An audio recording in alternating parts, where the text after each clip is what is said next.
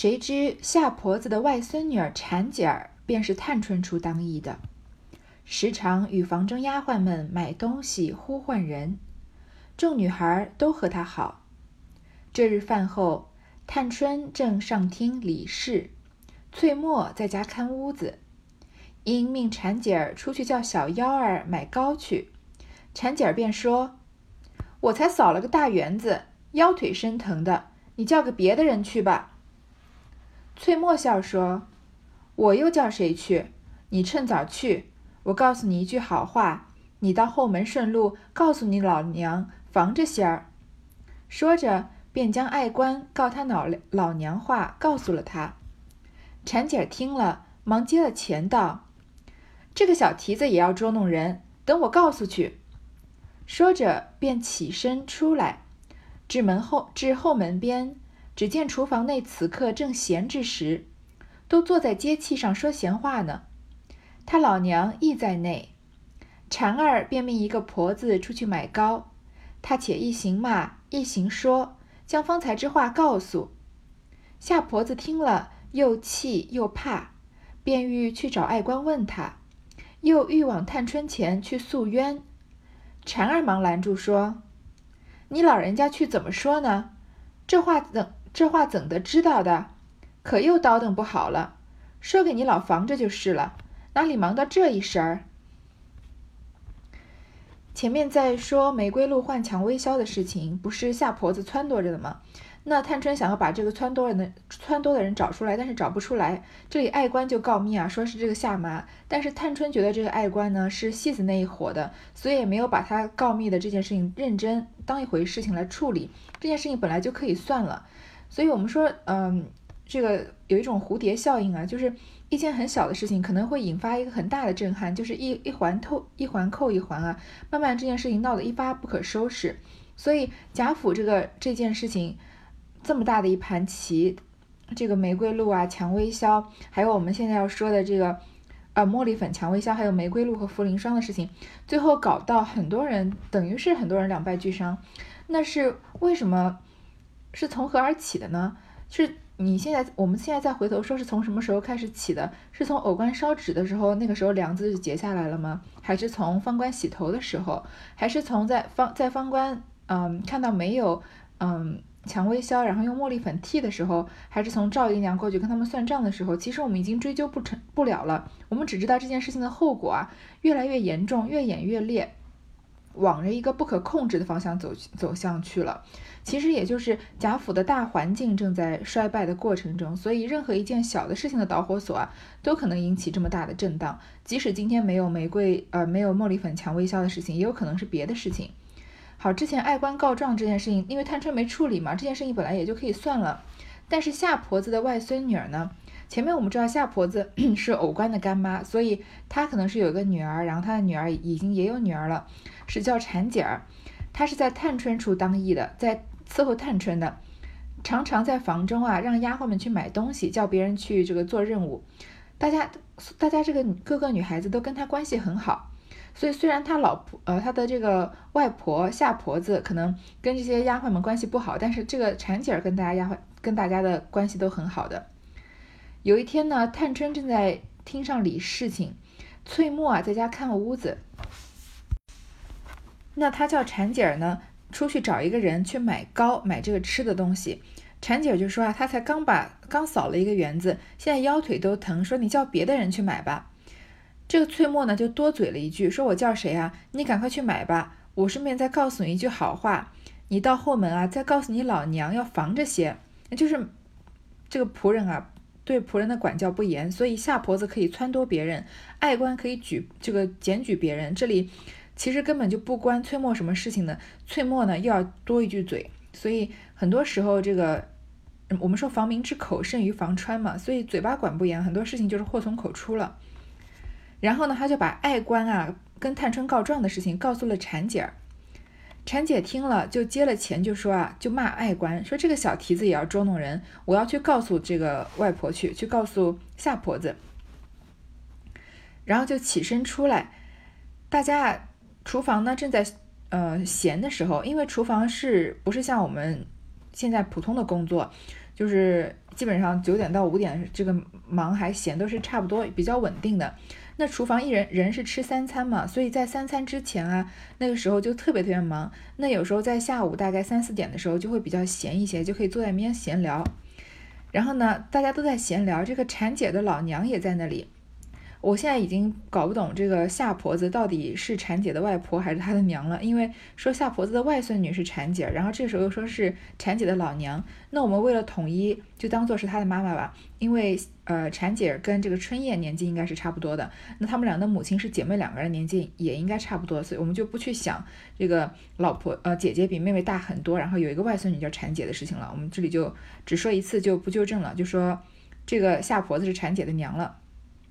婵姐呢，就跟就叫一个婆子去买糕，然后她就把这件事情又添油加醋的告诉夏婆子。她一边骂一边说，那夏婆子听了呢，就又气又怕。她气的是这个爱官告她，她怕的是什么呢？这件事情是真的呀，这是真的是她撺掇的。那她现在知道探春这么生气，要找人算账，总有一天查到她头上来，对吗？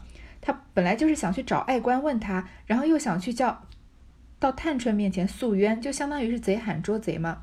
但是婵姐赶快拦住他了，说：“你去怎么说呢？你这话是怎么知道的？那不是传来传去，又变成有人多嘴了吗？说你防着就是了，何何必要在这时赶快去是找爱官或者找探春呢？”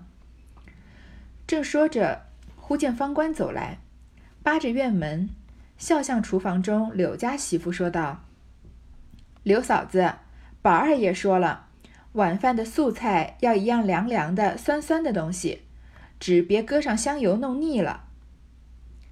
柳家的笑道：“知道，今儿怎遣了你来了，告诉这一句要紧话。你不嫌脏，进来逛逛不是？”方官才进来，忽有一个婆子手里托了一碟糕来，方官便细道：“谁买的热糕？我先尝一块。”婵姐一手接了道：“这是人家买的，你们还稀罕这个？”柳家的见了，忙笑道：“方姑娘，你喜吃这个？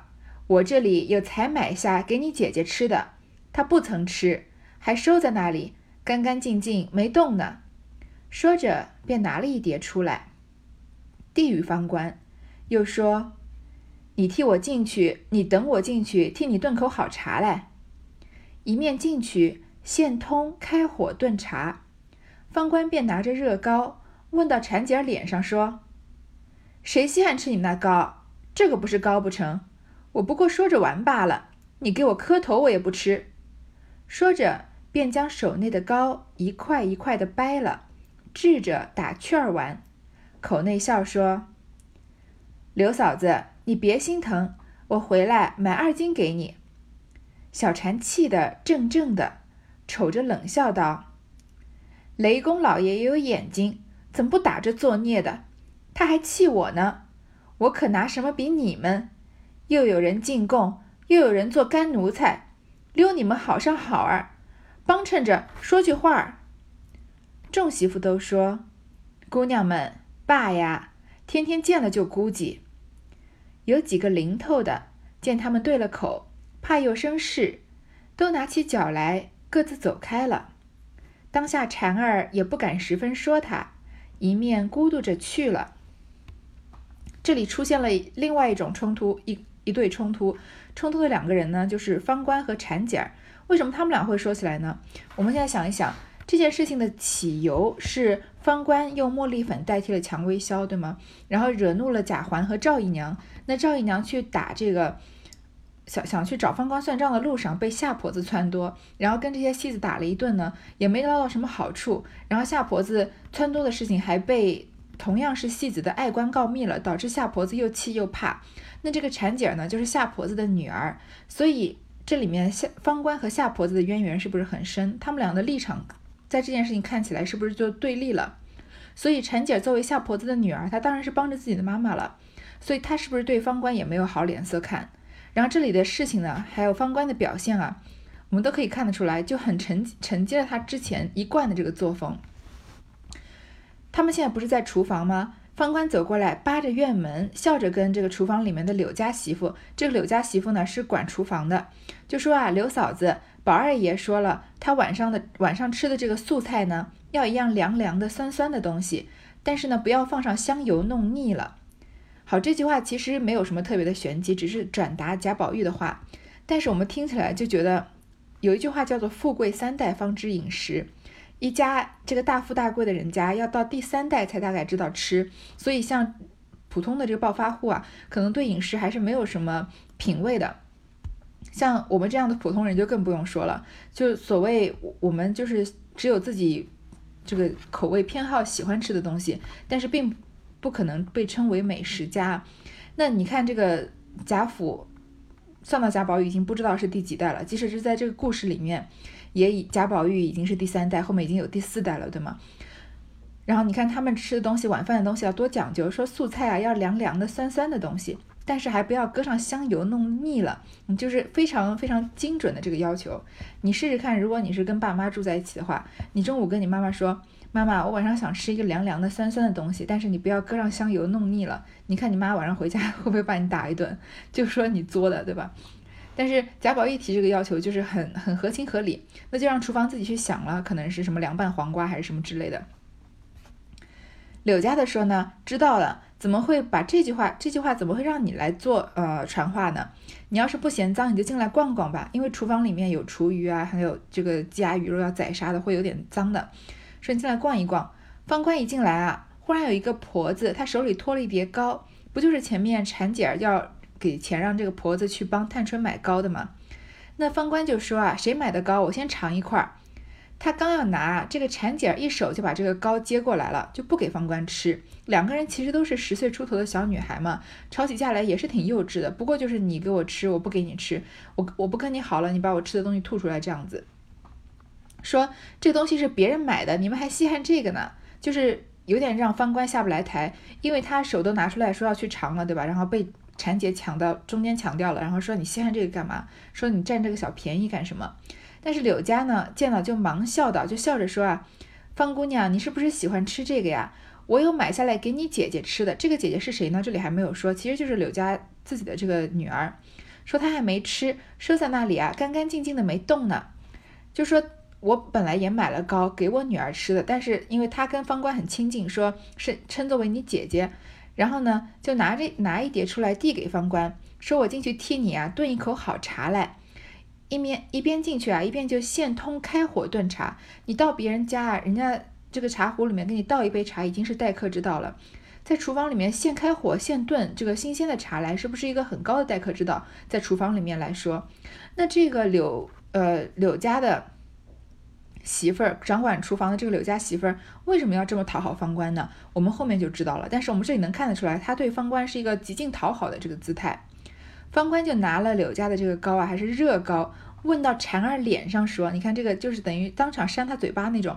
说谁稀罕吃你那个糕啊？难道这个不是糕吗？说我不过就是讲着开玩笑，说着玩的，我不是稀罕你。你现在给我磕头，我也不吃。你看这些戏子平常讲话确实是有一些过分的，很很难在这个很容易就在这个园大观园里面树敌我们。”看这个方官的讲话风格、行事风格，我们前面也也有几次，对吧？这次也是。那这个话讲到已经比较侮辱人了，就说婵姐，你给我磕头也不吃，那接下来肯定就是要引发冲突的嘛。然后呢，他还把手里面的糕啊一块一块的掰开，打这个麻雀丸喂鸟吃。你看，首先他是不是一方面辜负了这个柳家媳妇儿的这个？一片好心，把这个热糕给他吃，一边啊就是在给馋馋姐难堪，就说你看你是你是要吃的吧，你给我我也不吃，我要去喂鸟。他一边吃喂鸟呢，一边就是跟着柳家的说说柳嫂子你不要心疼，我回来买二斤给你。句句话都是在戳馋姐的痛处，就说这点糕算什么？你不要心疼，我去喂鸟了，过几天我买两斤给你吃。那婵姐呢，就气得怔怔的，气得都动不了了，然后就冷笑着说：“啊，雷公老爷也有眼睛，怎么不打你这作孽的？说你这样会被天打雷劈的，你这样浪费东西。说你还气我呢？你看我们这里能看得出小婵对方官的态度是又气又恨他，又嫉妒他。他说我拿什么比你们啊？”又有人进贡，又有人做干奴才。进贡，你看又有人给你这个糕，又有人做干奴才。其实这就是讽刺这个柳家的，说你对他那么好，巴结他好像奴才一样。其实他们不就是戏子吗？说他们都会帮着你说话。好，这个事情，方官先提起的这个头，婵姐儿已经开始反驳了，而且讲话的语气也比较重，还把柳家的也骂进去了。那这件事情再往越演越烈的方向发展的话，那不就是变成了很大的冲突了吗？这些媳妇儿啊，厨房里的其他人就想要息事宁人，就说姑娘算了吧，天天都要见面，见了面就在里面呃你来我往的，对吧？有几个聪明的看到他们已经开始呃吵架了，就怕生事，就各自走开了。这会儿呢，婵姐也不太敢说方官，就一面咕嘟着走了，就嘴巴里面咕咕哝哝的，肯定是在说他，然后就走掉了。这里柳家的见人散了，忙出来和方官说：“前儿那话儿说了不曾？”方官道：“说了，等一二日再提这事。偏的照不死的，又和我闹了一场。前儿那玫瑰露，姐姐吃了不曾？她到底可好些？”柳家的道：“可不都吃了？她爱的什么似的，又不好问你再要的。”方官道：“不值什么。”等我再要些来给他就是了，因为很多人都走开了嘛，这里要吵架了，婵姐儿也走了，所以这柳家的人看到大家都不在啊，就寻了一个机会跟方官说：“说我之前叫你说的那个话，你说了没有？”那我们现在还不知道他之前拜托方官什么事情，但是我们已经大概能猜到为什么柳家的会对方官这么好，对他有点像前面婵姐说的那奴才一样呢。方官就说啊，他已经说了，过一两天呢再提这件事情。说偏的照不死的，你看这里叫赵姨娘，叫她照不死的。赵姨娘，嗯，嘴嘴巴上面比较粗俗，说别人去呃福陵，说是他们去赶尸的，说凤姐流产，说她在挺床的。这里有也算受到报应了吧？背后方官就叫她照不死，说又跟我闹了一场，然后就问了另外事情，说那个玫瑰露啊，姐姐吃了不曾？就是说这个柳家媳妇的女儿有没有吃我给她的玫瑰露啊？身体有没有好一点？柳家的说：“他当然都吃了，他喜欢的跟什么一样，但是又不好再问你要。”这里就能看得出玫瑰露是一个比较高档的东西。那柳家媳妇的女儿啊，可能身体不太好，然后方官给了她这个玫瑰露，就问她吃完之后好了没有。那赵柳家的是一个在厨房里面服务的人，平常这个虽然这个采买食材有一些油水，但是生活肯定不是说不至于像主人那么好的，甚至可能不如在主人房间里面服侍的这个大丫鬟，所以她。找不到，拿不到这些好东西，甚至而且有些东西是你有钱也买不到的，对吗？他说他很喜欢，但是又不好再问你要。你别人送送了你一样真的很好的东西，但是它是个消耗品，所以你消耗完之后，你再问人家要，开口要，这是多就感觉自己很没面子嘛。那方官就说没有关系，我再要一些来给他就是了。原来这柳家的有个女儿，今年才十六岁，虽是厨艺之女。却生的人物与平袭、秦子渊同类，因他排行第五，因叫他是五儿。因素弱多病，故没得差。竟因柳家的见宝房、宝玉房中的丫鬟差轻人多，且又闻得宝玉将来都要放他们，故如今要送到他那里应名儿，正无头路。可巧这柳家的是梨香院的差役。他最小亦殷勤，服侍的方官一干人比别的干娘还好，方官等亦待他们极好。如今便和方官说了，央方官去宝玉去与宝玉说，宝玉虽是依允，只是近日病着，又见事多，尚未说的。好，我们这里终于知道为什么柳家的人在方官面前这么低姿态了。原来柳家的这个媳妇儿有个女儿，今年才十六岁，是个少女。虽然她是厨艺之女，是这个厨子家的女儿，但她不是那种沾染了烟火气的女孩，她是有点像平儿、袭人、晴雯、紫鹃、鸳鸯他们这样的同类。所以我们也能知道，在金陵十二钗的右副册里面，一定是有这个柳这个方柳，现在不说她的名字，一定是有柳家这个女儿的，因为她排行第五啊，所以她叫做五儿，所以她就她名字就叫做柳五儿。但是她身体呢比较不好，素弱多病，有点像林黛玉那样，就所谓的没有公主的命，但是有公主的病了。刘林黛玉她是有公主命有公主病的，但是刘五儿呢，她是一个厨子的女儿，但是她却生了这样体弱多病的病，然后呢也不能当差，因为不能工作，因为身体情况太差了。最近柳家的呢，看到宝玉房中的丫鬟啊，事情少人多。我们常常说，工作最理想的工作就是钱多事少离家近嘛。这个柳这个宝玉在房宝玉房中服侍啊，在丫鬟里面就可以算是钱多事少离家近的工作了。那最近又听到宝听说宝玉将来要把他们都放走，前面不是春燕还跟他娘说嘛，都要各归各各归各去的，是一个非常好的出路。所以他很希望啊，柳家的很希望这个刘五儿能到宝玉那里去服侍，这样他身体弱一点也没关系，反正事情少嘛。但是要把一个人塞到宝玉房里面，当然是比登天还难了。他们又是没有门路的。但正巧的是呢，这个柳家的呀，本来是梨香院的差役，在梨香院那边当差的，他就小意殷勤，一直在奉承这些方官这些戏子。跟他们啊，对他们比那些干娘对他们还好。当然，这个也不是很难办到，因为这些干娘本来就对他们不怎么好嘛。那方官也待他们很好，方官他们也不是那种没心没肺的，所以别人对他好呢，他也对他们好。所以这个柳家的，你看对方官又是沏茶，又是给吃糕的，方官也有给这个刘五儿玫瑰露的，所以他就跟方官说啊，想求方官去跟宝玉说，因为方官已经被派到宝玉房里了。是跟宝玉能说得上话的，那他这么一开口，宝玉对于这么会怜惜女孩子的性格，说不定就答应了，对吗？所以宝玉虽然答应了，但是他最近身体不好，病着，又见事情多，所以就还没有说，还没有去求贾母啊或者王熙凤这样的人。还宝玉这个里的病，还是在说之前他因为林黛玉、紫娟跟他说林黛玉要走，所以他疯魔的这个病。前言少述，且说当下方官回至怡红院中。